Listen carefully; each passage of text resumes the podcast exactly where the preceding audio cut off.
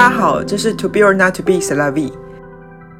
今天要跟大家聊一聊瑜伽老师的心路历程。如果你对现在的生活有那么一点点难以言喻的不开心，或者是开始怀疑现在的人生是不是自己想要的，希望你听完后可以获得一些启发。让我们开始吧，Check it out。上一份工作是芳疗师，嗯，然后再上一份是行销企划，就是活动企划。可是你怎么会想要从我我我我我可以理解那种行销企划活动，就那种生活压力很痛苦。可是你怎么会突然间想要转成，例如说是从一个很密集的工作的的性质，变成一个是比较放、很静、很松的工作性质？你说的很放很松的性质是哪一个？因为像呃，举例来，你你的第一份工作是行销活动公司嘛，嗯，所以它是一个一直在赶时间的工作。对。可是芳疗跟瑜伽都是一种比较慢、比较静的一个工作。哦。对，因为我毕业后第一份工作就是做活动企划，然后因为真的就是被时间追着跑。嗯。所以你每天就是时间都不太够用，然后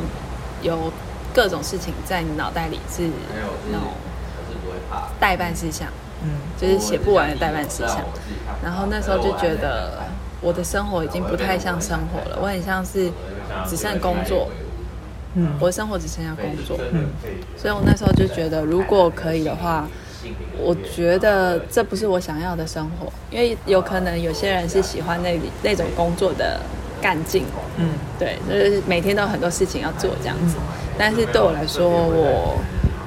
我那时候就想了很久，我觉得我不适合那种，就是很密集，你必须一直去跟别人接触，然后你有很多很多杂事要做的工作，然后你的生活好像变成呃只有睡觉跟吃饭，还有上班，对，没有上班这样。所以你大概是从几岁开始想你要你你你看，因为你刚刚讲的那段其实是你很认真的在思考你接下来的人生要长什么样子。对。那你大概从几岁的时候开始想这件事情？呃，好像就是开始工作之后，才开始想。十二岁左右。对，因为那时候才刚进入那个行业，我觉得大部分新鲜人都蛮有活力的。就会很想把这件事工作做好，而且又很有趣，因为它是有 Nike 路跑啊，就是各种年轻人很喜欢的东西的元素都在里面，所以那时候就是做这份工作，我觉得很好玩。哦，可是为什么你会想要进入行销活动公司？是因为你读了科技的关系，对，所以你觉得你应该要去那里？就是一个刚好一个契机，就是我。读这个企划嘛，行销企划，然后我又进入了那个 Nike 的甄选活动，就是那时候大学的大四的时候有一个 Nike 甄选活动，然后那时候就进去，然后那时候认识 Nike 的，就是办那个活动的主管，然后我跟主管就蛮好的，然后就聊天聊天，然后他知道我读行销，他就问我有没有兴趣进入他们公司这样，所以我就直接还没毕业，我就其实就进那个公司了。对，然后就开始做企划。那你怎么去？OK，那你想了一段时间，你关于你未来要长什么样子？你你你应该是拥有三去吧？就是我可能做完这个，可是我好像不要这样子的自己。对。所以你用三去法。那你怎么跳到方疗？嗯，那时候其实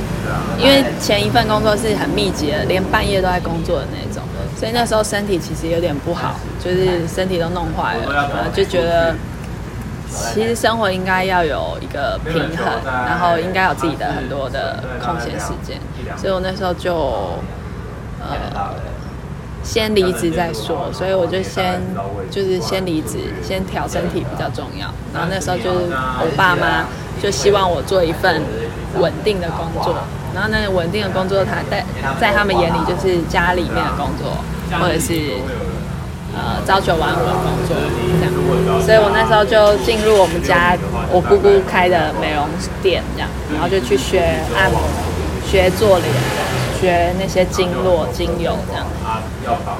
一开始我对精油很有兴趣，所以我就觉得我可能会喜欢，所以我就进去。然后就做做看，做做看，然后学那些经络也蛮好玩的。但是唯一我就是不喜欢朝九晚五这件事，然后一直在同一个空间，就是一直在那个空间里面工作，然后每天遇每个礼拜遇到。的人都差不多，因为他们都是一个疗程的，然后再加上他们每次来的问题都差不多，然后我就开始思考这件事情，就是为什么芳疗可以帮助人放松，但是呃。就是你生活中的压力会在那个时间被释放掉，但是它的时间不能持续很久，它可能就是那一天你会觉得心情蛮好的，然后你再过几天回来，你就会觉得，哎，好像又需要去做按摩了，嗯，就是它变成一个惯性，嗯，一个模式，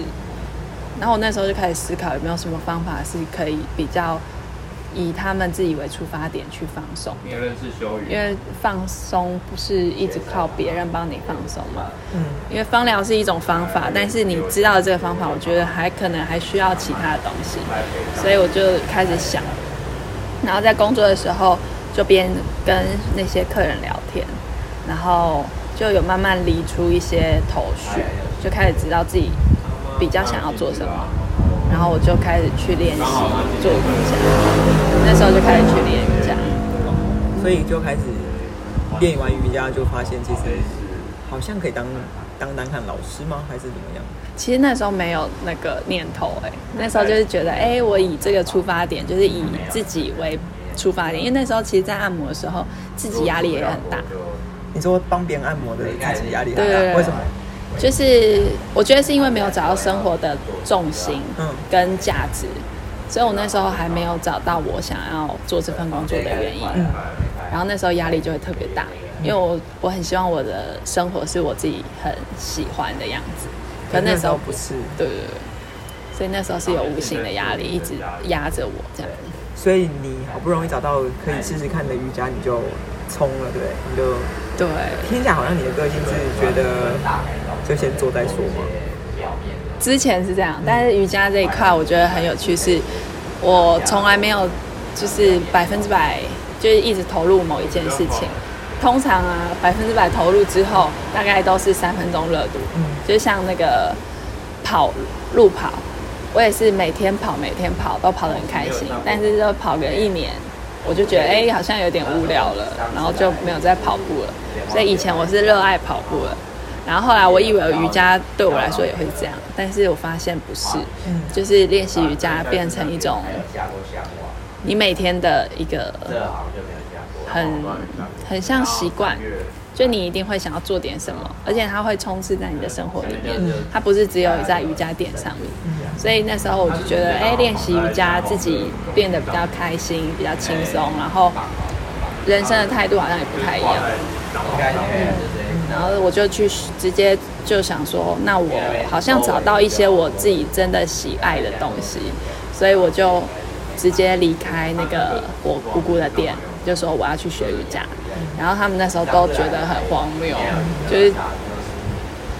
他们在他们眼里会觉得，你确定那会是你想要的吗？你没有百分之百把握，你怎么可以把后路全部都断掉？就我把工作辞了，然后。储蓄也砸了，因为我那时候没有多少钱，然后我就直接把所有储蓄就拿去上师资培训。哎，那讲一下，就是你是没有瑜伽基础，还是你是有瑜伽基础？就是练习大概半年吧，然后你就直接去上师师资班，上师资班，所以不用一定要练到一个程度再去上师资班。我觉得要看那个人的原本的生活模式，哎，因为我原本就有在运动。然后做一些 NTC 啊、核心跟跑步，那些都是我以前的习惯。然后我还要做各种运动，所以瑜伽就是你会比较容易了解自己的身体，嗯，然后跟这人的个性也会有蛮有相关的。然后就那培师资培训大概需要准备什么东西？嗯，如果你要上师资培训的话，我觉得你要，我觉得啦，以我的观点，我是觉得你要清楚自己的目标。拜拜。所以你要知道自己上这个师资培训的用意是什么？那上上师资培训，你例如说你就是去报名，那以在台北来讲哈，有哪一些地方是很多师资培训的地方吗？还是只有一两个？很多很多，近期非常。那他们的证照是有分吗？就像自由潜水有分各种证照吗？有有分各种证照，而且呃瑜伽的证照又分蛮细的，嗯、就是你有你可以拿五十个小时，你可以拿一百小时，你可以拿两百小时，你可以拿各种，然后反正每个老师就是他会有一个发证的证照给你这样子，然后哎内容也会完全不一样。所以就是要看你的需求，然后有时候，嗯，其实这证照会有一点复杂，然后如果没有一定的基础的人，我觉得你还是要先找一个你长期练习的老师帮你看，说这个培训适不适合你，不然因为一个培训其实不不便宜，嗯然后有些你上了会发现，哎，这些好像我都。之前就学过了，或者是哎，这些我都听不懂，完全是不同的逻辑，不同的派系，也有可能，就是每个人要的不一样，所以你要去听看看。那你去上培训课，那个培训有分过跟不过，或是及格不及格？有有，可是每个人老师的那个标准又不一样。哦，对，所以每个老师会考试啊，然后他们考试的方式也不太一样。那你上完了师资培训课之后，嗯，你在中间有遇到什么挫折吗？嗯，其实我那时候抱持的心情就是豁出去了，嗯，就是我找到一个我喜欢的事情，然后我就去做，嗯，然后因为那时候我的人生其实有一点点就是荡到谷底吧，就是最前段的时候，就是离开行销到芳疗的时候，那个时候就是觉得我找不到。我的目标，所以我就感觉是在呃工作，然后生活，工作然后生活，然后那个生活就占很小一部分，然后不知道自己为什么要做这一份工作这样，但是嗯，就是后来做就是学了瑜伽之后，就发现。我因为我是一心投入这个喜欢的事情，所以好像没有太多的后顾之忧，就完全是沉浸在那个练习里面。然后那时候好像是比较快乐的时候，就反而是没有那些不叫不算是错，你就无形中你其实不会觉得那是挫折，对，反而觉得哦，你就结束了这个过，结束了这个旅程，然后很开心，因为你全心投入了这件事情。嗯那你这样子你，你你上完了师资班，后面就是要开始开课了嘛？嗯。那你在开课这件事情，因为我不太知道你一开始会不会有一些，就是你不知道从何做起，或是很迷惘的感觉吗？呃，嗯，其实那时候我好像一直在讲，其实那时候没关系啊，我们怎么一直把它剪掉？我说我不会剪掉，我们不剪，好，不剪，一句不剪。就是我那时候在。呃，上这师资培训的时候，我完全没有想过要开课。我那时候只是想要转换我的心境，因为我以前在芳疗的时候，我听到那些阿姨呀、啊，或者是那些跟我差不多年纪的女生，她们因为我们只做女生嘛，她们来在跟我们聊天的时候，她讲的心心事，那些生活上的一些琐琐碎碎的事，那时候我就发现，在听他们故事的时候啊。你就会一直去想人生的价值，人生的故事应该要怎么发展？因为每个人都有不一样的生活，但是其实又会扣回原本的主题，就是每个人都想要快开心心、快快乐乐，但是大家都会用各种无各种事情去把自己锁在一个舒适圈里面，觉得各种借口、各种理由这样。所以那时候我投入瑜伽工作的时候，我其实没有给自己设什么线，我就觉得我就是去转换我的心情而已，而且我觉得这可以帮助我改变，所以我就去上了。然后确实在这堂这这两百小时，我获得了蛮多的，有一部分是自己练习的过程，你会一直不断的去往内看，在练习的过程中，你一直往内，你就会发现自己真正很想要的是什么。然后真的很不想要的是什么？所以那时候在开课的时候，我也没有犹豫，我就直接开了。然后就是那时候开课，我也没有想说我要开得多大还是怎么样，我就开了之后，大家就开始有些朋友，周遭的朋友就开始报名，或者是揪他身边的朋友来报名。那时候我就觉得，哎，就是真的就是像很多人很爱讲的那句话，就当你很认真想要做某件事情，就是全世界、全宇宙都会来帮你，因为你是一心想做这件事，而且这件事对大家是有帮助。嗯，就是我们在分享我练习的一些启启发，因为我获得的也说不定是别人需要的。嗯嗯，然后在有时候在人生的路上，你没有那么多外界的刺激，你可能找不到自己想要的，所以你来上一堂瑜伽课，不一定是只是运动，我觉得啊，就是可能会有其他的东西可以给你，所以这也是我一直在找的，就是我想要给大家更多不一样的东西，从生活中去看，会比较好玩。然后那时候就开了这堂课的时候，我觉得，嗯，当下有很多迷惘。因为对一个完全不是那个圈圈里面的人，因为我是从外面进去的嘛，然后也才拿了一个证照，然后也也没有什么的底子，也没有背景的朋友，就瑜伽背景的朋友，所以那时候其实不知道怎么去开一堂课，然后我就想说，我就教我会的，对，然后就慢慢教，慢慢教，就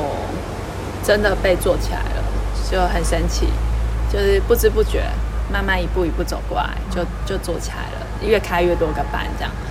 这也是我完全没想过的。因为很多老师会跟你说，因为我那时候有问过几个人的意见，就是我也忘记问谁了。反正他们大部分意见都是：你先去会馆教课，你先去运动中心教课，你先去健身房教课。窝俊啊那些的都很缺瑜伽老师，所以你要进去一定是没问题的，只要你有证照，然后面试。应该是没问题，出 Yoga 那些的，但是我就想，我心里就觉得，我就已经是不想被绑在一个朝九晚五。对，我为什么还要把自己又丢在那个地方？嗯、所以我那时候就坚持，我不要去找会馆，我也不要被绑，所以我就是自由业这样，我就自己开课，嗯、然后去呃健身房那种都是接一堂课的那种，嗯。那你觉得你这样子做到今天三年，快要三年，啊、三年还是快要三年？十二月三年，差不多了。所以你要三年，你觉得你从、啊、你你，因为你很多时间你一直在看字看里面，对。那你有觉得你在第一年、第二年到第三年，你有什么样的转变吗？转变哦，嗯嗯，我觉得转变还蛮大的耶。就是在第一年教课，我当然就是一个比较菜鸟的老师，嗯、所以那时候我其实。对每个学生都保持着一个比较制式的教学风格，然后我不确定这样可不可以，就是把我的东西跟大家分享。但是，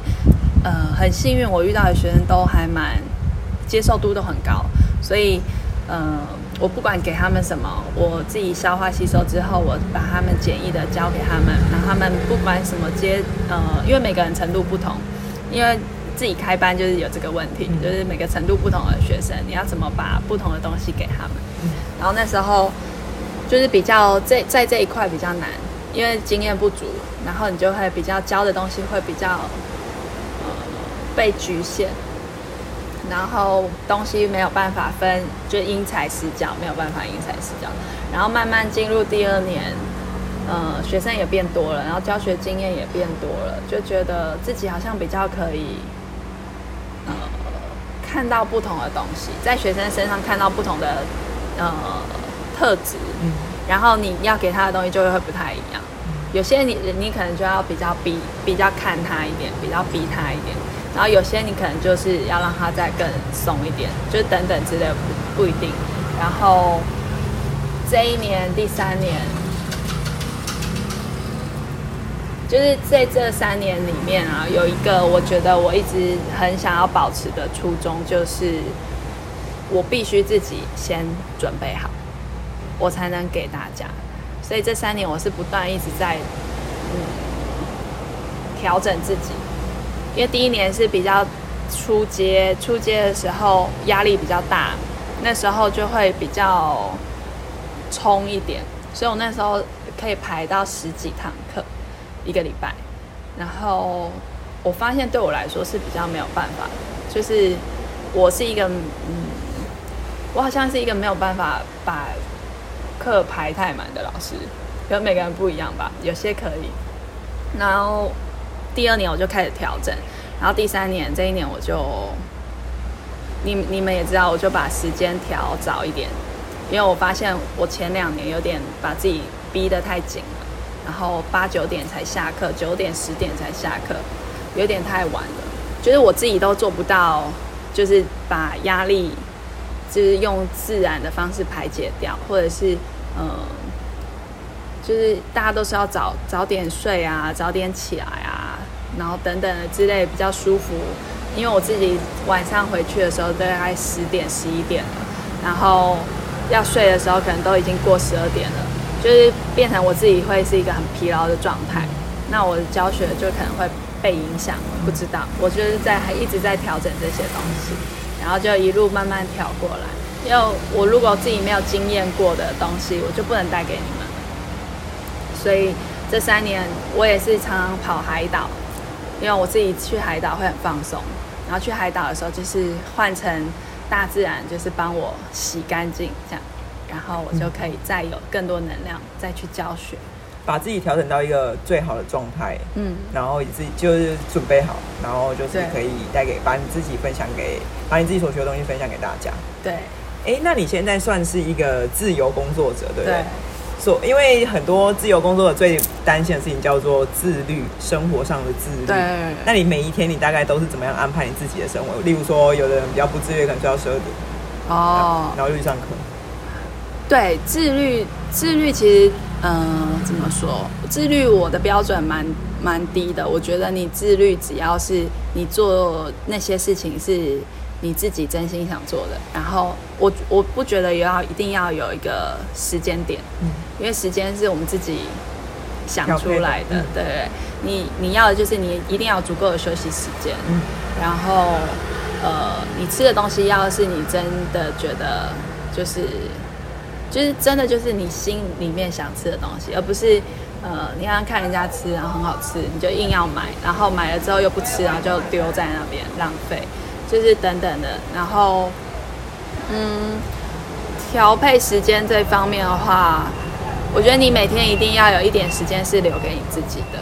不管是任何人，不管你是不是朝九晚五的工作者，还是自由工作者，因为有些自由工作者更忙，他可能忙到没有自己的时间，所以有时候你一定要留一个空档是给自己的，然后那个时间我觉得很重要，是因为。你可以去看很多不一样的东西，然后去反思你自己的今天的状态。就很很常，在我上课的时候，都会跟大家说：“哎，你可以稍微停下来一下，然后看一下你今天身体的状态，然后感觉一下，哎，我每天的身体状况有什么不一样？这蛮好玩的。”那你的规，你会有规律的，因为对时间弹性就会变成规律，是一个很大的怎么讲？因为我们的。呃像我是上班族，朝九晚五，所以我的我的规律就已经锁定在朝九晚五这个主题。对，那你怎么去养成你的规律的生活习惯？我其实没有什么规律的生活习惯，因为我有时候早上有课，有时候早上没课，嗯，所以我给自己的休息就是就是因为你们要的就朝九晚五的那个规律生活，就是要知道几点起床嘛，对，不对？然后几点睡觉啊，叭叭叭。可是。我真的没有一定，而且我后来我给自己的想法是，我觉得最棒的生活是你可以自己今天想要朝九晚五的生活也 OK，或者是你明天想要你明天跟朋友出去，然后你必须弹性的配合你的朋友的生活习惯也 OK，就是你最棒的是让自己调整到这样有弹性的，对对对，就是你的身体是不会觉得很不舒服的。就是像有时候睡到早上十点、十二、十十一点、十二点，然后但是呃，你可能晚上就会更有精神嘛，因为早上睡比较饱，那你晚上就会跟朋友玩比较晚。像我在海岛有时候也会，因为没办法，朋友在你家，你不可能马上就躺下去睡觉，所以他们待到昨天，他们就待到十一二点才离开，所以我昨天也是大概快一点才睡，但是就还好，因为今天是自然醒，大概九点我就醒了。就是很自然的起床，然后也精神还蛮好的，就是吃东西什么都不会觉得哎没胃口啊还是怎么样，就是这是我觉得比较好的啦。我我自己是一个不太喜欢一定要几点起床啊，然后几点睡觉啊那种，我喜欢有弹性一点的规律。好像跟你一起上瑜伽课，就是快要两两年。对。我觉得你给我的一个为什么我会持续上，因为我也是那种三分钟热度型。嗯。那我为什么会持续上的原因，是因为我觉得你告诉我一件事情，就是不要强迫自己去做一些你超过你能力范围内的动作。嗯。你今天只能，例如说你你会跟我们讲说，哦，你今天如果觉得你状态很 OK，那你就弯下去一点。对。啊，如果你觉得不 OK，你就停在那里。啊，你觉得真的哦有点不舒服，那你就。你就可能做一个很初步的动作就好。嗯、我觉得你其实无形中是帮我们把自己去养成，不要勉强自己去做一些可能容易受伤，或者是一直说我可以，我可以，其实我根本不行的动作。像我乌鸦，我永远都弄不起来。可是，可是有时候你会发现，无形，我突然间你就好像有一点，一秒钟、两秒钟你有了。嗯、还有倒立，我觉得倒立就是最明显。就我，我，我以前从来没有想过我可以，甚至把脚放在墙壁上。可是。当一开始练习、练习、练习的时候，我会发现哦，你一开始太急了，你就死都绕不上去。嗯嗯，真的。所以我觉得这是我很喜，那你让我也很很开始很喜欢瑜伽。嗯，对我我可以，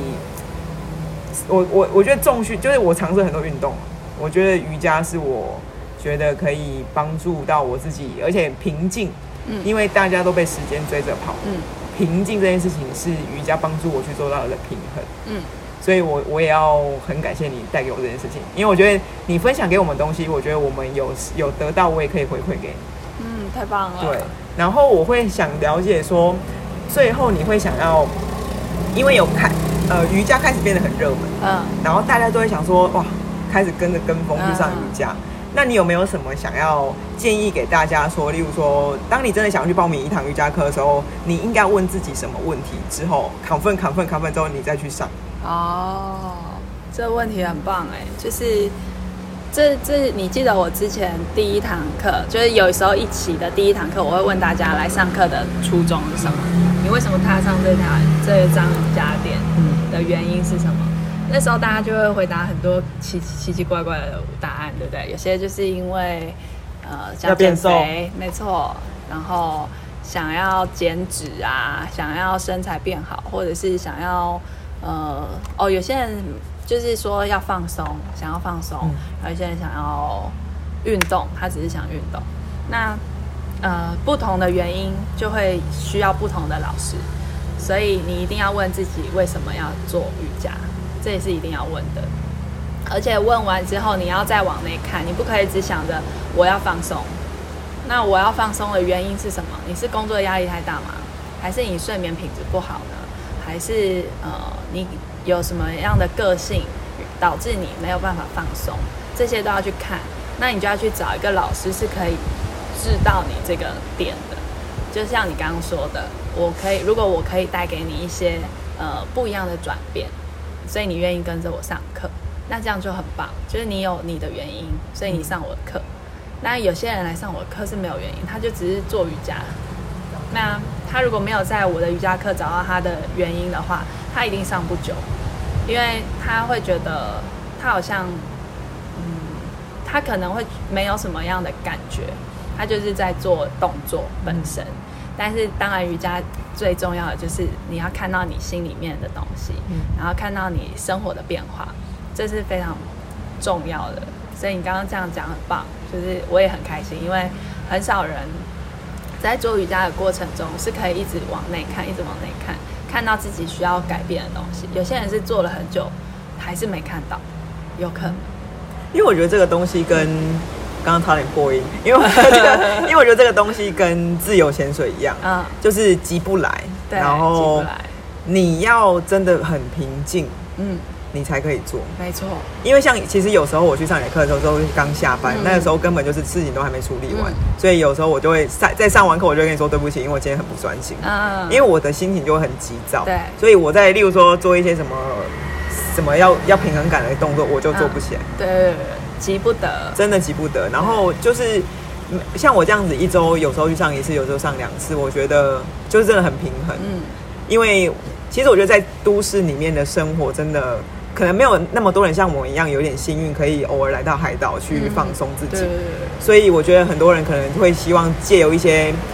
运动也好、发泄也好，去平衡自己的生活。嗯、所以我有时候会觉得，其实瑜伽在这个繁忙的城市中，如果大家都可以稍微懂它一点点，甚至是。不要瑜伽，可能是禅，就是禅坐或是静坐，那个叫静坐吗？嗯、就是静坐，都是一个很棒的放松。甚至我觉得大休息也是一个很棒的放松，因为其实我我最近的睡眠品质很差，嗯，可是我去做完瑜伽，我大休息都都都可以休息的很好。嗯，我是没有到同学打呼那种 那种那种境那种境境界，可是我觉得大休息真的是一个很棒的，嗯，很棒的东西。你有什么推荐的动作可以让？大家如果在就是刚好下班，或是可能他在上班听到这一集，他如果坐在电脑前面，你觉得他有什么方式可以去放松？嗯，好，好，我先我先插播一下刚刚那个问题。嗯、好，我补充一点很重要的是，嗯、呃，如果如果你想做瑜伽的话，你要问刚刚那些问题嘛，就为什么想做啊？做、嗯、做完你希望得到什么？那个效果嘛，然后等等的再去找适合的老师。那呃，我想强调的是，不一定要做瑜伽。就是如果今天你去做瑜伽，你试了好多老师，你都觉得不适合你，嗯、然后你也觉得没有得到你想要的，嗯、那你就去做别的。嗯，我也觉得不要执着于一个对 自己做不到或者是不能喜欢，你就是没办法，对那就是你真的不喜欢，没错，嗯、就是去找你可以得到你想要的那些效果的运动啊，或者是喜好也好。有些人自由潜水对他来说就很够了。然后他可能会自己做冥想练习那些的，其实这样就算是一种瑜伽练习的。我自己觉得啊，就是不一定要做瑜伽动作。当然，瑜伽动作有很多好处，但是如果你是呃真的没办法，目前没办法的话，那就不要勉强，嗯，反反而到造成另外一个压力。对对对，这样就不太 OK。对，好，然后回到我们刚刚说运那个动作嘛，对，就是很简单的动作，可以做放松的，对。呃，做放松，例如说头很紧啊，可能就是用这样子的动作。对，可是这样我们怎么讲？我们就是好，那我们就来教大家一个随时随地都可以做瑜伽，用听的就会的。好，那我我们就假装我们现在坐在办公室，好，好，假装我现在坐很直。对，然后我们就把我们的身体坐正、坐高，嗯、然后尽量坐在屁股的最底端，尽量、哦、最底端。对对对。最底端哦，就是骨头，对，就是骨尾椎的地方，是尾椎，不是尾椎，乱交乱交，骨头的最后，呃，屁股的最后，嗯，最底端，最底，对对对，你会坐的很高，对不对？坐在两颗，所以不是最后端，不是后面，不是后面，是最下面。好，大家的位置大概就是有点在屁股的中间的感觉。好，好，反正就把自己坐高就对了。那如果坐不高，你可以垫个那个，呃，枕那个屁垫。屁垫对，可以可以，然后垫着有没有？然后腰那边啊，如果你觉得有点紧紧的，你可以垫个枕头，就是你们都有靠垫嘛，对不对？然后把自己坐高之后，你可以先把你的肩膀放轻松。那如果你不知道怎么放轻松，你可以先把它打往上拉，然后再往下放，对。然后保持它这个放松之后呢，动你的脖子就好了。然后把你的左边耳朵靠近你的左边肩膀。对，然后要注意一点是，你的脖子是拉长之后往旁边倒的，所以你的左肩跟右肩是不会有一个高低的，所以你的左肩跟右肩是一样一个平行线，嗯、这样才会真的有拉。偷偷从荧幕前面看自己的背影，呃，导影就可以看得到。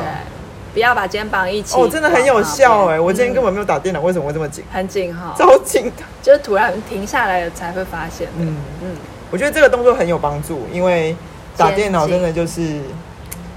职业伤害。